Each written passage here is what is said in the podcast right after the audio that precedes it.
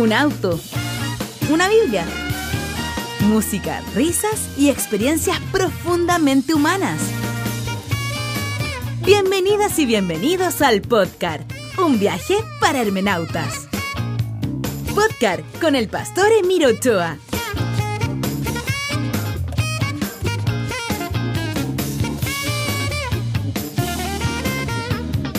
Muy buenos días, buenos días.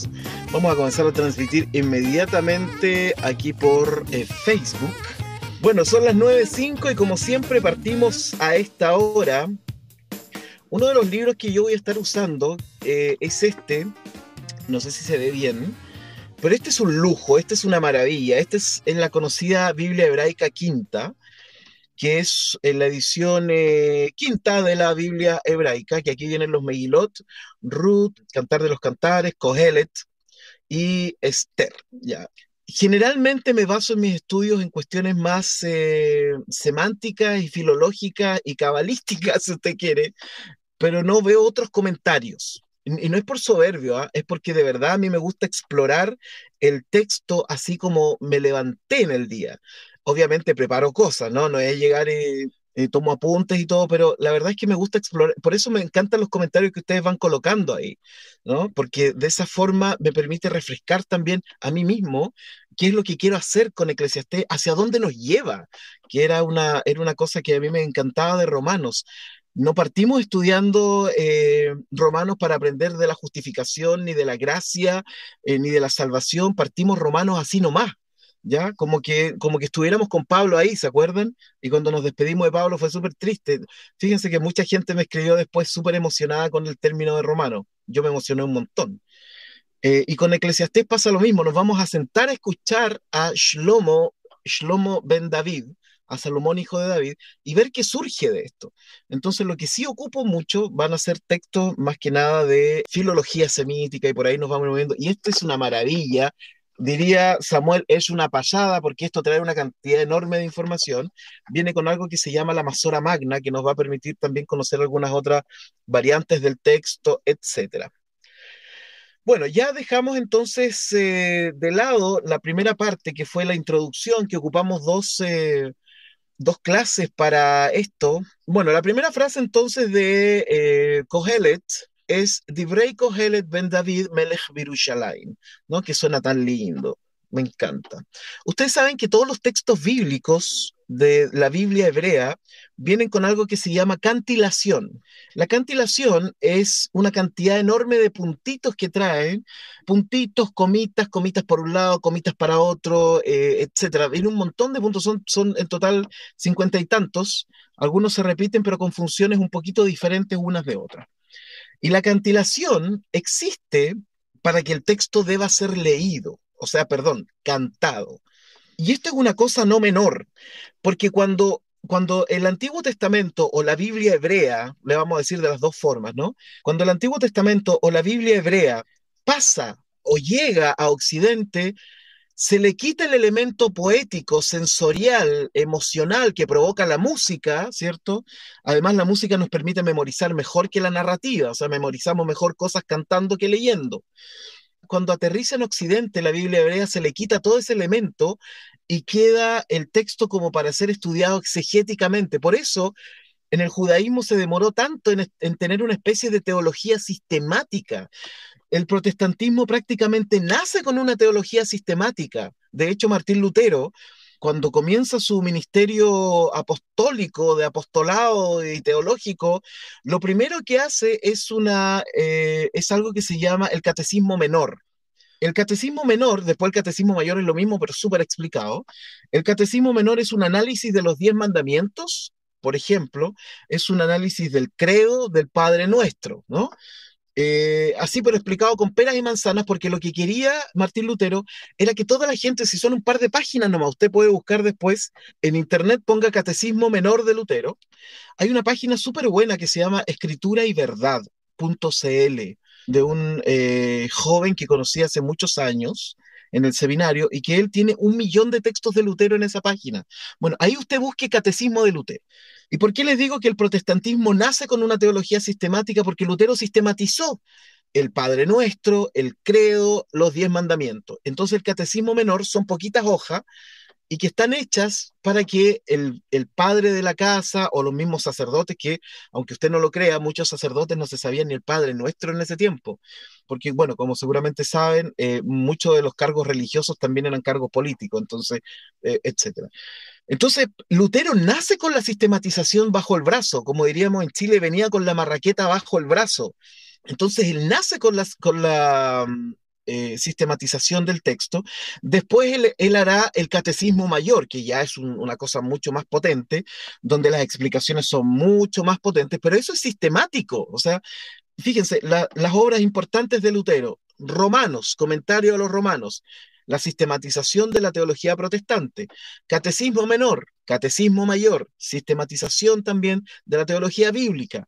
Entonces, el mundo protestante nace con la sistematización bajo el brazo, mientras que en el judaísmo se resistieron por hartos años a sistematizar sus temas. Si bien es cierto, hay una especie de sistematización, pero no es tanto como eso, en el Talmud, sería Maimónides en la Edad Media quien es que pone como en orden las creencias de los judíos, ¿no? Las creencias judías están como puestas en orden. Pero dirá la historia que muchos se resistieron a eso, o sea, recién en la Edad Media. ¿Se fijan? Entonces, el judaísmo no nace con una teología sistemática. Cuando yo les digo, queridos hermanos, y algunos algunas personas se escandalizaron por esto, cuando yo les digo que la Biblia no es una teología sistemática, no lo es. No está ordenada sistemáticamente, los temas no están puestos en orden sistemático. La sistematización la coloca uno desde su tradición, el bautista, el aliancista, el pentecostal, el, etcétera, ¿no? El adventista, todos sistematizarán de acuerdo a sus tradiciones, pero la Biblia no es una teología sistemática. Entonces, por eso les decía que el texto hebreo viene con cantilación, viene con, bueno, eso lo vamos a aprender en el curso de hebreo de esta semana, viene con una cantilación porque el texto se cantila para ser cantado, se debe cantar. Ahora hay formas, hay tradiciones para cantar el texto, pero la verdad es que uno lo puede cantar como, yo se los digo, uno lo podría cantar como uno quisiera. O sea, eso sería súper lindo, que una persona tomara el texto y, lo cantara así como quisiera, no sé.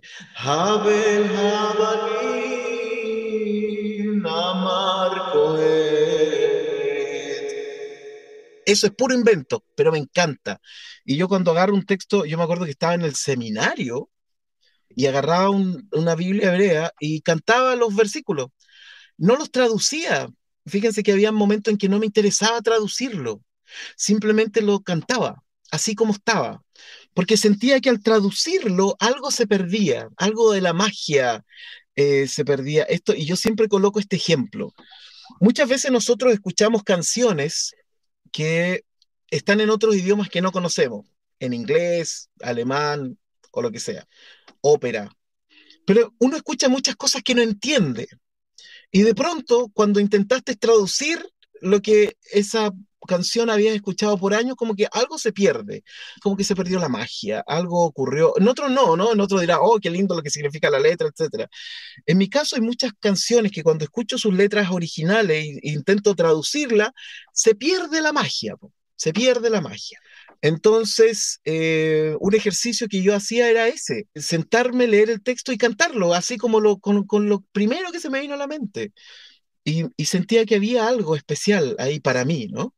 Porque en Occidente nacemos con esta idea de que todo debemos traducirlo, todo debemos intentar entenderlo, ¿no? Y hemos llevado esta práctica a la Biblia, cuando la Biblia es un libro que espera que surja una conexión espiritual. ¿Por qué creen que dice que en nuestra conexión con Dios, el Espíritu nos ayuda a orar, ¿no? Porque las emociones no, tienen, no son conceptualizables. Entonces hay una relación con Dios que tenemos que no pasa por la razón. Por eso me gustan estos textos, sobre todo este texto que es poético, ¿no? Y leí el primer amistiquio del versículo número 2. Lo voy a leer ahora, ¿ya? Dice, Jabel Jabalim Abel Havalim Amar Kohelet, Abel Havalim Hakol Habel. Oh, qué maravilloso, lo voy a leer de nuevo. Dice, Habel Havalim Amar Kohelet, Habel Havalim Hakol Habel.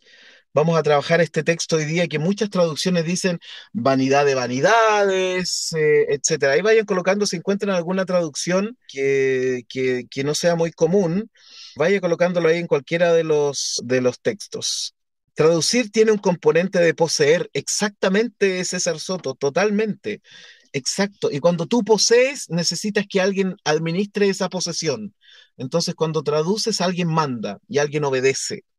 Por eso no siempre necesitamos traducir. Bueno, de hecho, en la hermenéutica de la mística judía respecto al Zohar, un libro de la mística judía, dice lo siguiente, no importa que no sepas arameo, simplemente pasa tu mirada por el texto y lo que tu alma necesite saber lo capturará. Eso no tiene nada de occidental y los occidentales quedan como con, con convulsiones, digo, como que hacen cortocircuito, ¿no?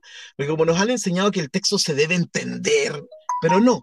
Si nos vamos a acercar a un texto de la Biblia hebrea, el entender no necesariamente, o el entender linealmente como nos han enseñado a nosotros, el entender va a ser un elemento de nuestro estudio, pero no todo el elemento. No vamos a buscar entender el texto, vamos a ver quién, vamos a ver si el texto nos entiende a nosotros con nuestras vicisitudes de la vida. ¿Cómo se traduce esto, no? ¿Cómo traducimos el Jabel, el Jabel Jabalim? Quiero comentarles algunas cosas también respecto de, em, de esto.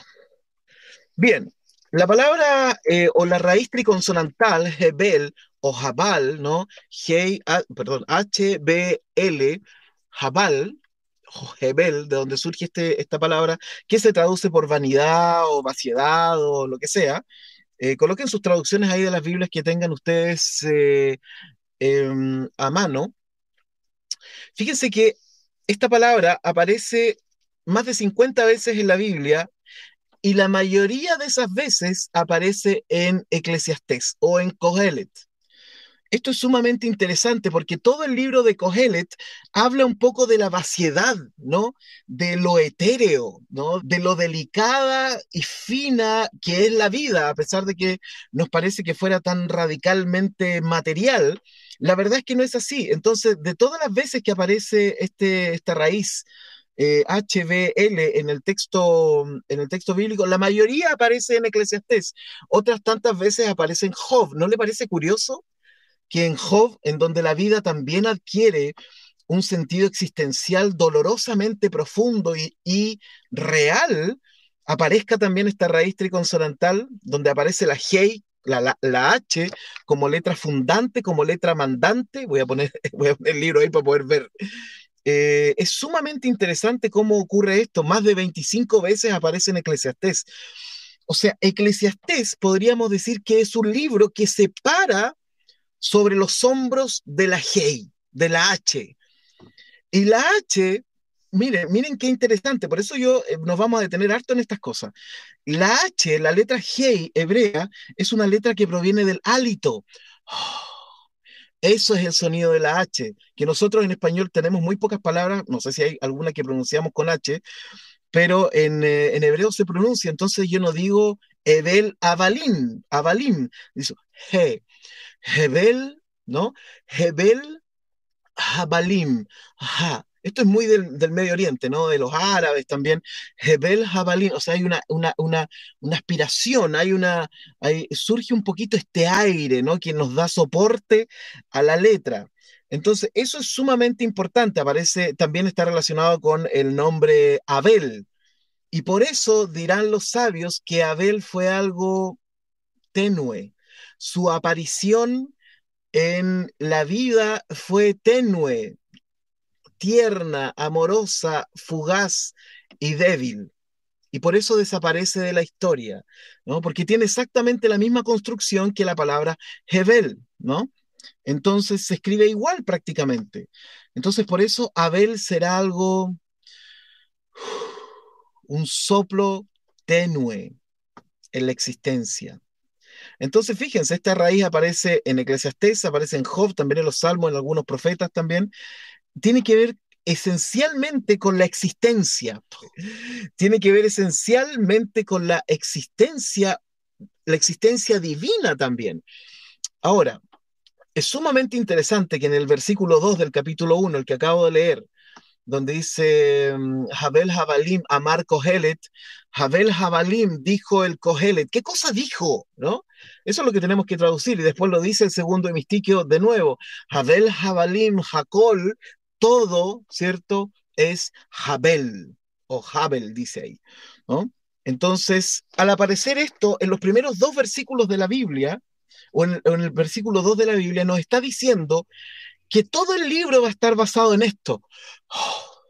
todo el libro va a estar basado en este aliento, en este aliento suave, tibio, pero que desaparece rápidamente. Es sumamente interesante porque además, si yo les pregunto a ustedes, ¿cuál es el número de la perfección?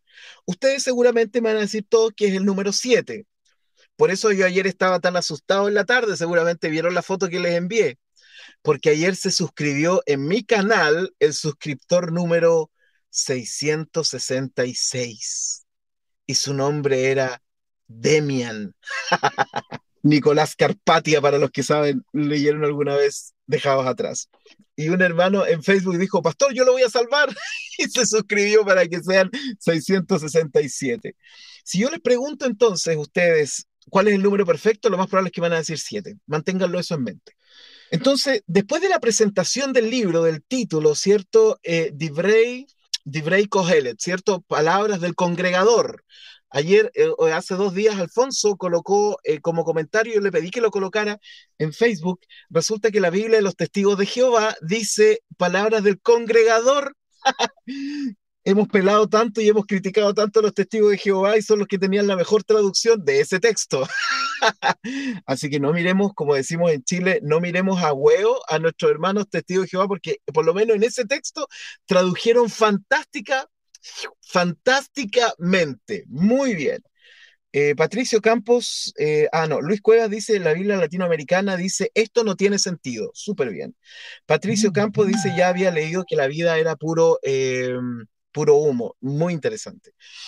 Entonces, después de la presentación de quién escribe, qué cosas son, ¿cierto? Porque eh, la primera palabra, Tibrey, nos está diciendo qué cosas son, no son solo palabras, ¿no? Comentamos dos programas acerca de eso. ¿Qué cosas son? ¿Quién lo escribió y era hijo de quién? Ahí está el título. Y después viene, digamos, el primer pilar fundamental del Kohelet, de todo el libro. Y todo el libro va a estar basado en el Havel, Havel Havalim, todo el libro estará basado en la letra Hei, que además representa a Dios. ¿Por qué? La letra Hei es la que aparece dos veces en el tetragramaton, en el tetragramaton. Me acuerdo de la palabra tetragramaton, les quiero recomendar una película, mientras tanto. Hablando de eso, hay una película que se llama, ¿cómo es que se llama? ¿Cómo es que se llama la película? Ah, Equilibrium. Ya, la película se llama Equilibrium y que está basada, eh, al parecer, en, en, Fahrenheit 451 de Ray Bradbury.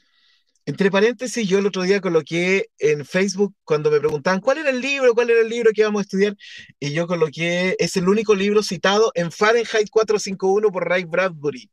Y solo quien leyó ese libro iba a saber, y uno lo había leído, y me arruinó el lanzamiento.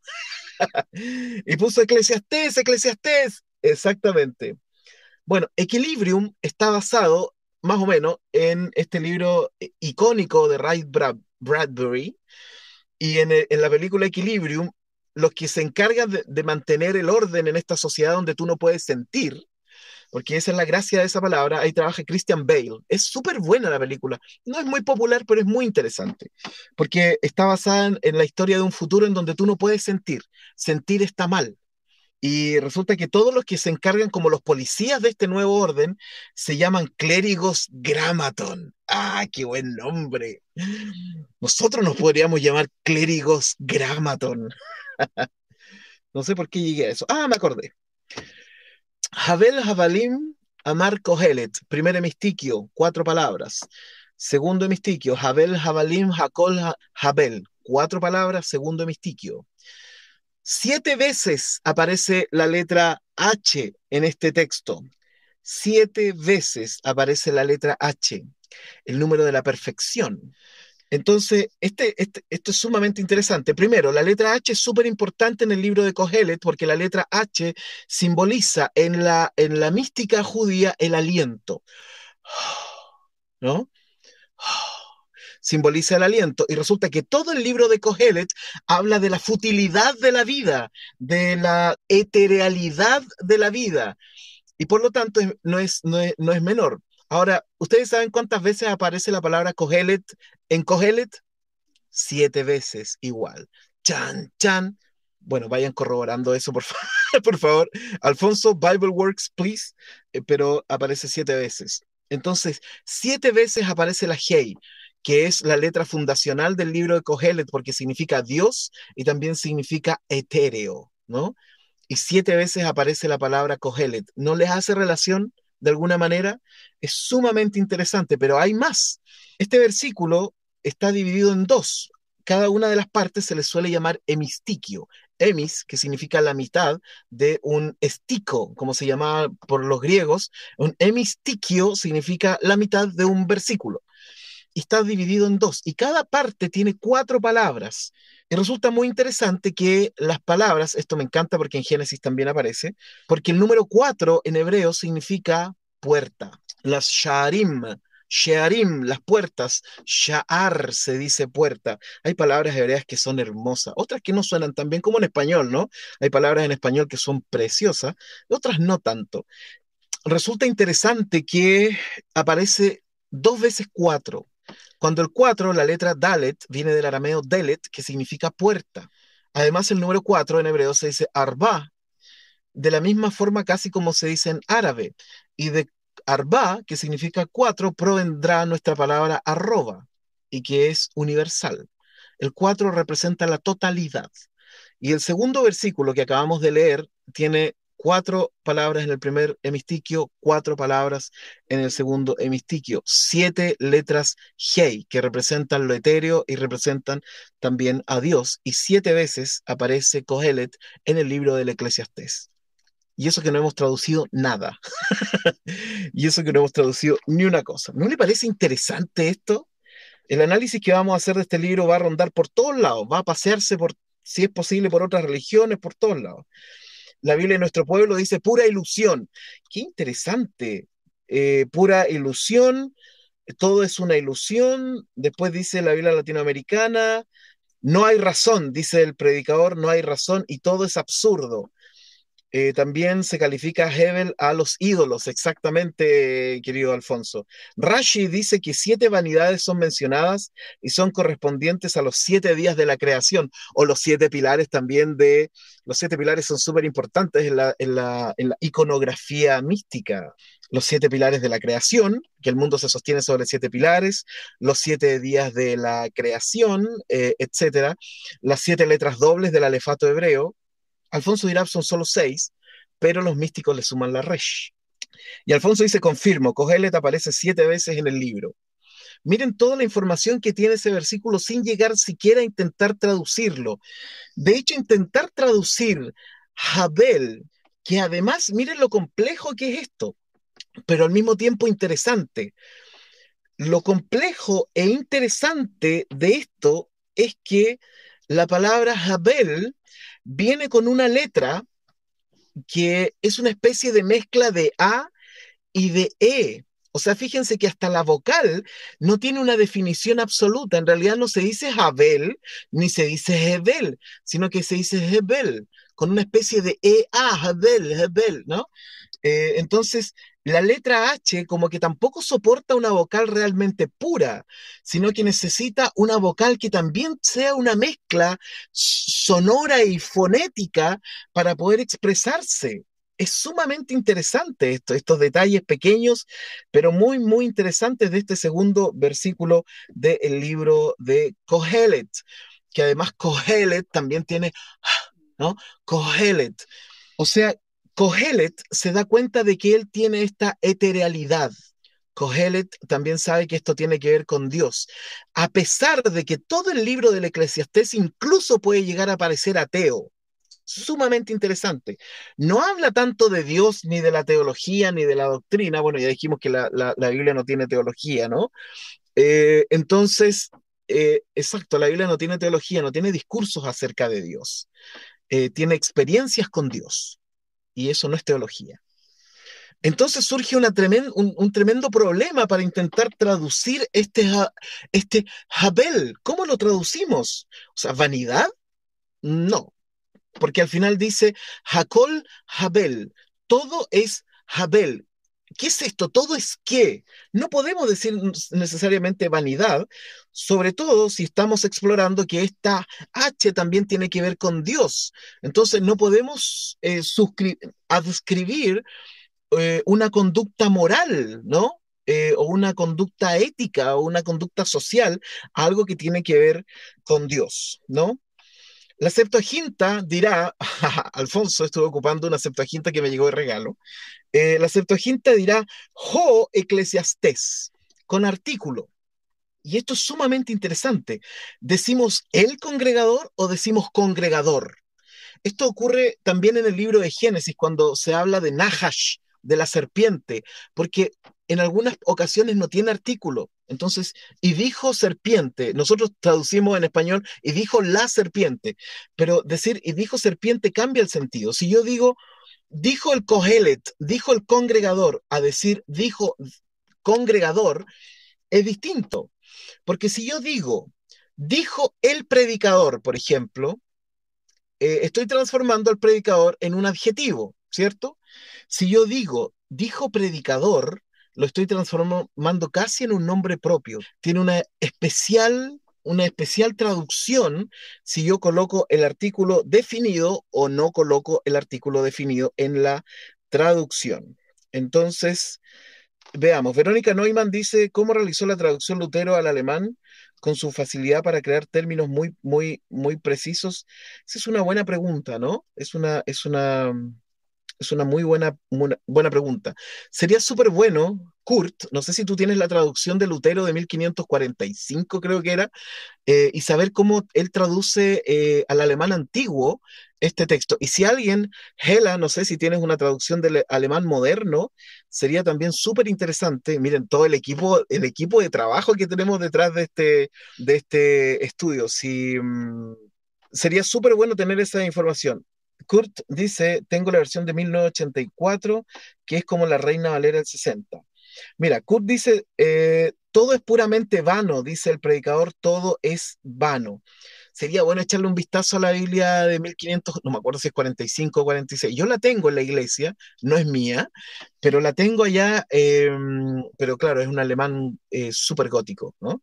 Pero sería bueno, interesante cómo Lutero tradujo así como él, en su lenguaje de su tiempo. Así que tarea para los, los eh, germanoparlantes de este, de este grupo. Entonces lo que tenemos es un problema. ¿Cómo traducimos Hebel? Porque si decimos que todo es vanidad, pero estamos diciendo que al mismo tiempo Dios está en todo y participa de esta eterealidad, no podemos decir que es vanidad. Entonces tenemos un problema. Hay una traducción sumamente interesante que hizo Elsa Tames, sumamente interesante que incluso traduce así como todo es una porquería. de hecho ocupó otra palabra en su libro. Ya, shit. Ocupó otra palabra y lo ocupó en su libro. Y me pareció sumamente interesante.